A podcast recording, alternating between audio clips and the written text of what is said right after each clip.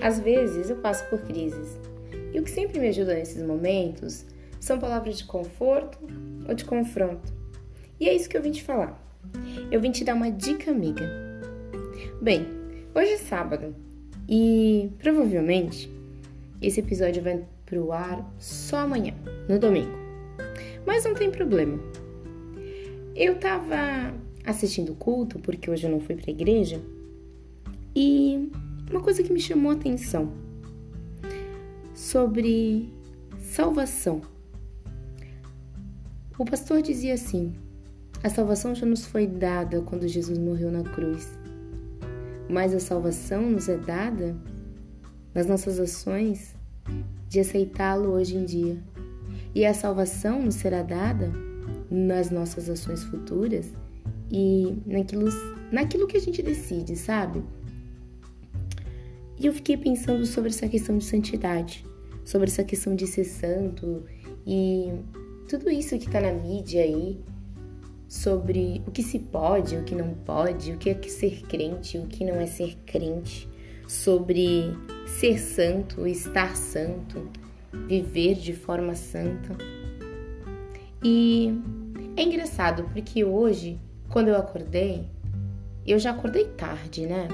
Não fui na igreja. E geralmente sábado eu fico, vou na igreja, ou vou fazer uma visita a uma pessoa doente, ou vou dar um estudo bíblico, ou vou visitar minha mãe. Mas geralmente é difícil fazer alguma coisa para mim, sabe? E eu olhei pro meu cachorro, fazia bastante tempo que eu não saía com ele.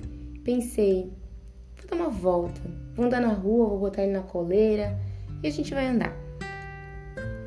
E eu me senti tão santa fazendo isso, sabe? Foi uma coisa tão boa, porque eu precisava desse momento. E fiquei pensando: uau, a santidade não se trata daquilo que pode e que não pode a santidade se trata daquilo que Deus coloca no nosso coração em formato de propósito e a gente entende e executa. Porque muitas vezes Deus coloca algo no nosso coração e às vezes a gente entende e não faz.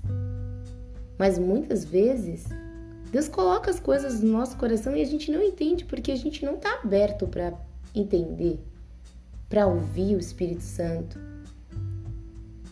E por mais que hoje pudesse ser um dia totalmente diferente daquilo que eu sempre acreditei por santidade, por propósito, foi um dia de reflexão, de meditação, de pura conexão. Foi tão lindo. Então, dentro desse processo de santidade, eu posso te dizer que a minha dica de hoje é esteja atento ao que o Espírito Santo está falando para você. Está dizendo, sabe? Ser santo não é algo inerente do ser. Estar santo é uma decisão. É, para mim, parecido com o amor. A gente decide amar a gente decide ser santo. A gente decide perdoar. Então, sabe tudo isso que tu entende por santidade? Coloca um pouquinho numa gaveta dentro do teu coração e deixa fechadinho um pouquinho. Pergunta para o Pai o que é ser santo.